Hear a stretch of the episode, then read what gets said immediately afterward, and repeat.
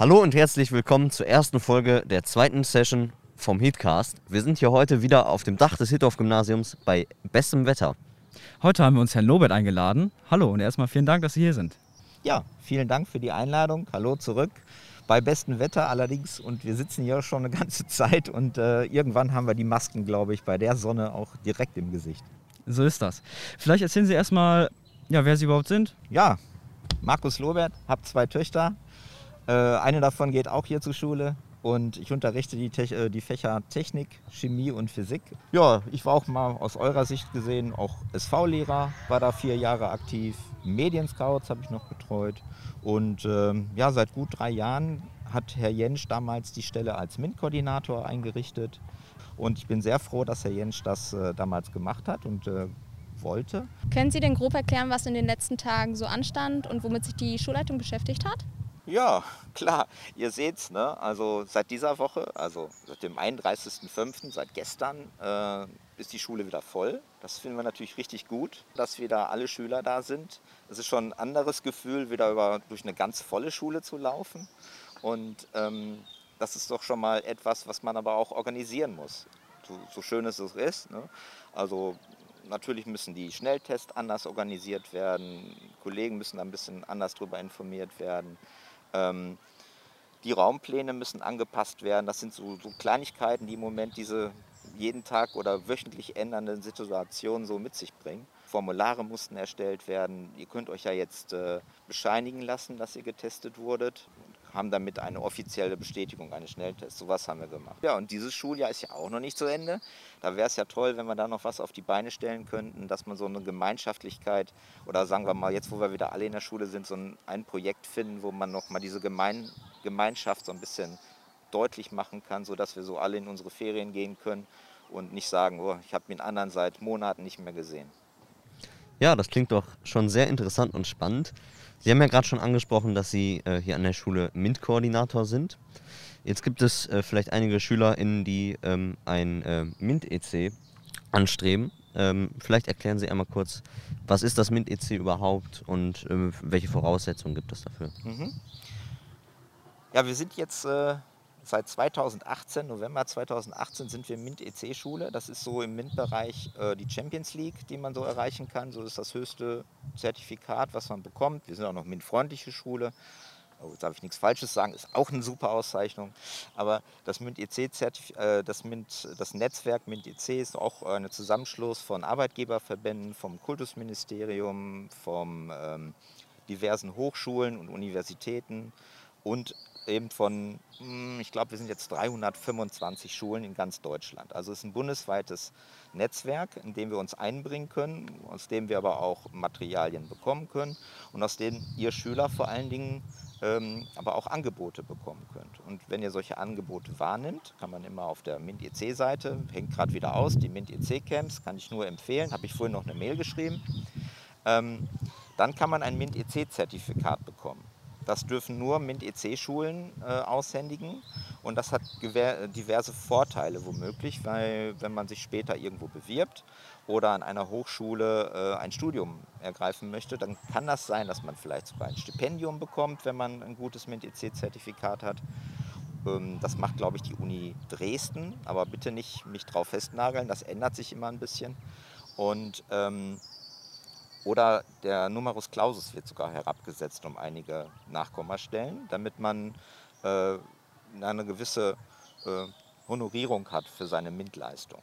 Ja, das machen nicht alle Universitäten, aber immer mehr, die davon wissen und Mitglied in diesem Netzwerk sind, die machen das. Also, und wie kann man das bekommen? Ähm, ich glaube, da gehe ich mal auf eine Frage ein, die jetzt gerade aktuell ist. Aufgrund der Situation äh, sind ja der differenziert, die differenzierten Neigungsfächer die haben nicht stattgefunden. Und es besteht die Sorge, dass man dafür seine Punkte nicht bekommt fürs MINT-EC-Zertifikat. Keine Angst, die haben ja stattgefunden im ersten Halbjahr, im zweiten nicht mehr, aber da müssen wir jetzt nicht so kleinig sein. Ich glaube, da, ich muss das dann entscheiden und da entscheide ich auf jeden Fall, dass es diese fünf Punkte gibt. Aber kann man auch alles nachgucken. Auf iSurf gibt es einen Ordner, der heißt Mint mit Links. Da sind einige Links drin und da sind zum Beispiel auch die von Mint EC, die ganzen Unterlagen, wie man das Mint EC-Zertifikat bekommt. Und für die Oberstufe hängt es aber auch am Stufenbrett. Ja, sehr interessant. Gehen wir mal ein bisschen weiter zur Digitalisierung. Und zwar bekommen jetzt ja viele Schüler in meiner Klasse zum Beispiel auch diese iPads. Und ähm, die waren ja schon relativ lange im Gespräch, um die Digitalisierung weiter voranzutreiben. Und ähm, ist denn da aktuell der aktuelle Stand, wie man denn jetzt ein neues iPad einbindet? Was müssen vielleicht Eltern beachten, wenn man dem Kind jetzt ein neues iPad kauft oder so? Also ähm, da kam das ist ein großes Feld. Ne? Also neben meiner MINT-Tätigkeit ist mir dieses Feld äh, iPads ähm, und Digitalisierung im Moment auch zugefallen und ähm, das macht Spaß und ähm, es, ist, ähm, es ist vielfältig, sagen wir mal so. Wir müssen nämlich unterscheiden. Es, aufgrund der Situation, dass viele zu Hause gelernt haben, haben sich viele jetzt privat schon ein iPad angeschafft. Und ähm, ich bekomme häufiger Anrufe von den Eltern oder auch Anfragen von Schülern, ja, wie ist das jetzt mit den iPads? Äh, müssen wir eins haben? Ist das verpflichtend oder so? Ähm, das ist nicht verpflichtend. Ne? Also so weit sind wir nicht. Wir sind jetzt keine offizielle iPad-Schule, wo wir sagen, alle Schüler, ihr müsst jetzt hingehen und euch ein iPad anschaffen. Ich komme gleich noch darauf. Es gibt ja auch noch andere Möglichkeiten, um an ein iPad zu kommen. Aber erstmal reden wir von diesen privaten iPads, die jetzt schon viele haben, weil sie sie zu Hause eigentlich haben wollten. Das ist auch gut so und wir unterstützen das als Schule. Also ihr dürft die alle mitbringen und äh, im Unterricht benutzen. Und da sind wir auch an einem Punkt. Wir müssen uns allerdings weiterentwickeln und gucken, wie benutzen wir sie schlau. Jetzt haben einige iPads und jetzt irgendwann sind wir wieder im Präsenzunterricht, hoffentlich. Davon gehen wir jetzt mal schwer aus. Aber die iPads sind ja nicht weg und iSurf ist auch nicht weg. Und jetzt müssen wir irgendwie eine gute Regelung finden, wie wir diese iPads dann einsetzen. Und Gewinn bringt für alle einsetzen, wenn dieses, hui, ich habe ein iPad-Gefühl irgendwie so ein bisschen nicht mehr so hoch oben ist, sondern eher so weit unten ist. Und äh, trotzdem ist es aber da und es bringt ja auch einen, äh, einen Mehrwert in den Unterricht. Und wie, wie, nutzen wir das? Da müssen wir uns fortbilden. Das ist der Punkt. Ne? Und der andere Punkt, ja, die iPads. Also ich sagte ja gerade, Schüler, die jetzt kein iPad wollen, weil sie schon einen Laptop haben oder auch ein Android-Gerät, die dürfen das auch mitbringen. Was dann aber nicht passiert, diese privaten iPads ähm, sind nicht im Schulnetz eingebunden. Also könnt, ihr könnt damit ins WLAN und so, in Schul-WLAN, was dann irgendwann besser werden wird. Aber ihr seid nicht in irgendwie in einem Dateiverwaltungssystem oder in, einem, in einer Cloud oder so. Das wird nicht passieren. Das könnte man mit den iPads machen, nachträglich, kostenpflichtig, gemeinsam mit der Stadt. Ähm, aber ob wir das wollen, also, es gibt da so ein Problem. iPads, die jetzt zum Beispiel die Lehrer bekommen haben, oder iPads, die ich auch zur Verfügung habe von, von der Schu äh, von, aus dem Digitalpakt von dem Schulträger, die äh, kann ich austeilen an Schüler, die Bedarf haben. Das ist auch passiert. Und da kann man sagen, dass wir in den nächsten, äh, wenn, wenn wir nochmal so eine Situation haben, dass wir von zu Hause aus unterrichten müssen, dann haben wir genügend Endgeräte, um jetzt Schüler, die kein Endgerät zu Hause haben, da sind wir absolut gut aufgestellt. Wir haben da, ich sage jetzt mal 100 iPads zur Verfügung, die ich verteilen kann, mit Pencil und Tastatur. Da sind wir sehr dankbar. Und die, die wir nicht brauchen, die werden wir dann so im Unterricht benutzen. Aber, also Klassensätzen oder sowas. Aber ähm, was man wissen muss, diese Geräte, die wir vom Schulträger erhalten haben und die Elterngeräte, die sind registriert über ein System, das heißt DEP. Und ähm, das kann man nachträglich auch mit privaten Geräten machen. Wenn man will, das würde gehen. Hat aber den Nachteil, dann wird das iPad anschließend in einem Schulverwaltungs-, in einem mobilen Device Management System, MDM heißt das. Das heißt jetzt hier bei der Stadt Genf, gibt auch andere, aber hat sich auf Genf geeinigt. Da kann man diese iPads alle verwalten. Das heißt, damit kann ich dann alles machen. Wenn du jetzt ein privates iPad hast, kann ich von, wenn du das da drin, wenn ich das da drin registriere, kann ich sagen, dass du heute nur folgende Apps öffnen kannst, alle anderen nicht. Und ich weiß auch, wo sich das iPad befindet. Und ich könnte es auch löschen und zurücksetzen. Das ist okay, wenn ich das iPad geschenkt bekomme. Aber wenn ich das selber kaufe für 500 Euro und ich, äh, ich, also ich als Lobert kann das dann, wenn ich meine, ne, na, der darf jetzt nicht mehr YouTube gucken, dann blocke ich ihm das ich weiß nicht, ob Eltern das gut finden. Und an, diesem, an dieser Stelle sind wir gerade und müssen uns eine Regelung finden, ähm, ja, wie machen wir das? Wenn wir Eltern vorschreiben, wenn ihr aufs Hittorf kommt, kauft euch bitte ein iPad. Dann ist das im Moment so, dass man diesen Nachteil in Kauf nehmen müsste. Und da wollen wir gerne eine andere Lösung, eine bessere Lösung finden. Und da müssen wir drüber nachdenken, ob wir das in Zukunft hinkriegen. Bis dahin, die Geräte, die angeschafft sind, die nutzen wir einfach. Vielleicht als College-Blog und so weiter. Aber auch da müsste man, da könnten wir jetzt lange drüber reden, aber vielleicht ist das ein bisschen zu lange jetzt hier an der Stelle. Ähm, bezüglich der iPads nochmal, viele Schüler wollen sich ja also hauptsächlich noch mit dem iPad arbeiten. Äh, ist es denn möglich, dass später auch Arbeiten auf den iPads geschrieben werden können? Mhm. Das geht in die gleiche Richtung wie gerade, was ich erzählte mit dieser Verwaltungssoftware. Das geht natürlich nur mit iPads, die in der Jamf-Oberfläche registriert sind, also mit aufgenommen sind. Und dann könnte ich ja diesem iPad nur bestimmte Sachen zulassen. Äh, und dann kann man damit theoretisch abgesichert eine Arbeit schreiben. Wenn wir ganz sicher gehen wollen, dann müssten wir als Schule natürlich nochmal überprüfen und mal so Testläufe machen, ist klar. Aber äh, wenn wir ganz sicher gehen wollen, dann müssten wir theoretisch für Klausuren eigene iPad-Sätze haben, die wir dann verteilen. Ne? Aber ich könnte sagen, Mathe-Klausur, nur die Taschenrechner-App geht. Und, ne, und vielleicht sogar da drin nur bestimmte Funktionen. Das ist alles einstellbar. Und dann wären Klassenarbeiten theoretisch damit machbar.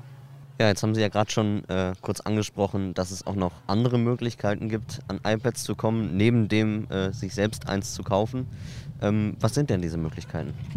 Ja, also ähm, andere Möglichkeiten, also es ist nicht für jeden die Möglichkeit da, sondern nur ähm, Eltern oder Schüler und Schülerinnen mit einem bestimmten Bedarf, ne? also wenn Eltern sich das Gerät nicht leisten können oder so. Ähm, dann ähm, können Sie einen Antrag stellen und mit dem Antrag dann zu mir kommen und dann können wir das äh, entsprechend dann überprüfen und dann wird so ein Gerät verteilt. Und davon haben wir wirklich in ausreichender Menge da, denke ich. Und äh, ja, die andere Möglichkeit wäre tatsächlich, wenn man das groß aufzieht und ähm, ja, Eltern kaufen sich finanziert über einen Anbieter ein iPad. Aber auch das wäre keine andere Lösung. Dann wären die, das wären registrierte Geräte man müsste sie aber auch ganz normal bezahlen. Also die, die, äh, den, die, die, die, an, ja, die Aussage, jeder bekommt ein iPad, kann ich leider nicht treffen. Das kann die Schule sowieso nicht treffen, das wäre eine Sache der Landesregierung. Ne? Also das, äh, und das sehe ich im Moment nicht. Also. Alles klar. Ähm, genau, gehen wir mal vielleicht ein bisschen von den iPads weg, weil ich glaube, wir haben da auch relativ lange drüber ges gesprochen. Ist ja auch ein relativ äh, oh ja. komplexes Thema. Ähm, und wir haben wahrscheinlich erst die Spitze des Eisberges angekratzt. Gehen wir mal ein bisschen vielleicht doch in Richtung Digitalisierung, aber vielleicht mhm. weg von iPads. Ich meine, wir hatten jetzt ja lange keine Schule mehr. Wie sieht das denn jetzt aus mit dem, mit dem Ausbau von anderen digitalen Sachen? Irgendwie Beamer, mhm. WLAN, irgendwie all das. Mhm. Also durch Corona hat sich da richtig was getan und das Ganze nimmt Fahrt auf. Ne? Also kann man schon sagen. Also vielleicht hätten wir unter anderen Bedingungen ein, zwei Jahre mehr gebraucht. Und ähm, ich, wenn man über Digitalisierung spricht, muss man das, glaube ich, teilen in drei Bereiche. Also gibt mal, das einmal ist die Hardware und die Ausrüstung, die man haben kann. Das andere ist, was macht die Schulverwaltung, mit welcher Software. Das ist auch Digitalisierung. Abläufe, die digitalisiert werden und nicht mehr per Brief oder Pinnwand oder wie auch immer. Und, ähm, und das dritte ist, äh, was euch am meisten betrifft, ist der Unterricht. Ne? Also wie setzen wir Dinge im Unterricht ein? Und das sind je nachdem, mit wem man sich unterhält, drei unterschiedliche Bereiche. Also die, der Hardware-Bereich, wenn wir so gucken, die Stadt hat einen Plan über, für alle Schulen, wer wann wie mit schnellem WLAN versorgt wird. Also wir haben eine Leitung, eine, einen Zugang, aber da ist noch nicht die Leitung, ist noch nicht angeschlossen. Ähm, Glasfaser unten im Technik, da geht die in den Technikwerkstatt, da geht die Hauptleitung rein, also quasi irgendwann mal unser, unsere Hauptschlagader geht da rein. Das ist schon gelegt. Und dann gibt es Glasfaserkabel hier oben unter das Dach, da ist, steht der Server im Serverraum. Da steht die Glasfaserkabel von unten nach oben, die sind auch gelegt. Das war es aber auch. Das, was dann danach kommt, äh, die Anbindung an sehr schnelles Internet, an Glasfasern, ans Glasfasernetz, das werden wir so ähm, Mitte 22 haben. Also irgendwann im nächsten Schuljahr, Mitte gegen Ende des nächsten Schuljahres, werden wir das bekommen. Das sind, äh, damit sind wir als Hittorf-Gymnasium ungefähr in der Mitte von allen anderen Schulen. Es gibt welche, da ist, ne, die müssen ja irgendwo anfangen und dann irgendwo aufhören und wir sind ungefähr in der Mitte. Und das ist, glaube ich, ganz okay. So, ne, wir warten ja eh schon lange. Also, Und dann einher, das ist das schnelle, die schnelle Anbindung. Dann geht es aber weiter. Wir brauchen ja, dazu brauchen wir neue WLAN, äh, WLAN-Kabel, ja klar. Äh, LAN-Kabel überall in der Schule. Und ähm, das muss passieren. Also ich glaube, die Kabel, die hier liegen, ähm, sind erstens nicht ausreichend und zweitens ähm, von, würden die die Geschwindigkeit gar nicht schaffen. Also insofern muss da nachgebessert werden. Das wird auch dauern und wir, werden also viel Bau, Bauarbeiten hier wieder haben. Ähm, geplant ist dann in jedem Raum ein ähm, ein bis zwei Access Points zu verlegen. Also wirklich, äh, dass man in jedem Raum, wenn man mit iPads flächendeckend arbeiten will, braucht man das, damit man 30 Mbit mindestens sicher hat in jedem, in jedem Klassenraum. Also nicht so wie jetzt, wo man suchen muss. das geht sonst nicht. Das ist angestrebt und nur das Zeitfenster ist offen. Also ähm, wie gesagt, und äh, das sind diese Dinge. Jeder Raum soll natürlich mit Beamer und Elmo versorgt werden. Ähm, wir haben auch viele Beamer schon, da muss ich aber sagen, die können wir nicht einbauen, ne, weil uns fehlen die Handwerker. Oder dem Schulträger fehlen die Handwerker, der die Beamer unter die Decke bringt. Und wir als Lehrer dürfen das nicht selbst. Wird jetzt sonst gesagt, ja, treffen wir uns ne, äh, am Wochenende und schrauben die unter die Decke. Ist aus rechtlichen Gründen nicht möglich. Sonst hätten wir da auch mehr Beamer. Und Smartboards haben wir einige. Immer wenn ein neuer Fachraum äh, ganz rund erneuert wird, dann kommt da keine Tafel mehr rein, Kreidetafel, sondern ein Smartboard. Ähm, ich weiß nicht, ich weiß, ich unterrichte lieber mit meinem iPad. Ich sehe den Vorteil von einem Smartboard nicht. Ich weiß nicht, wie ihr das seht. Da können wir uns auch noch mal drüber unterhalten in irgendeiner anderen Zusammensetzung. Aber ähm, ob ich jetzt digital auf einem Smartboard schreibe oder ich schreibe auf meinem iPad, oder eine Schülerin schreibt auf ihrem iPad und wir sehen das dann über den Beamer per Funk übertragen, finde ich viel flexibler, als vorne an einem Smartboard zu schreiben. Aber das sind Punkte, da gibt es viele Sachen zu reden. So, das war's auch mit dieser Folge. Schaltet doch beim nächsten Mal wieder ein. In der nächsten Folge interviewen wir Schüler auf dem Schulhof bezüglich des Europatags. Vielen Dank fürs Zuhören. Bis bald. Tschüss. Bye. Ciao.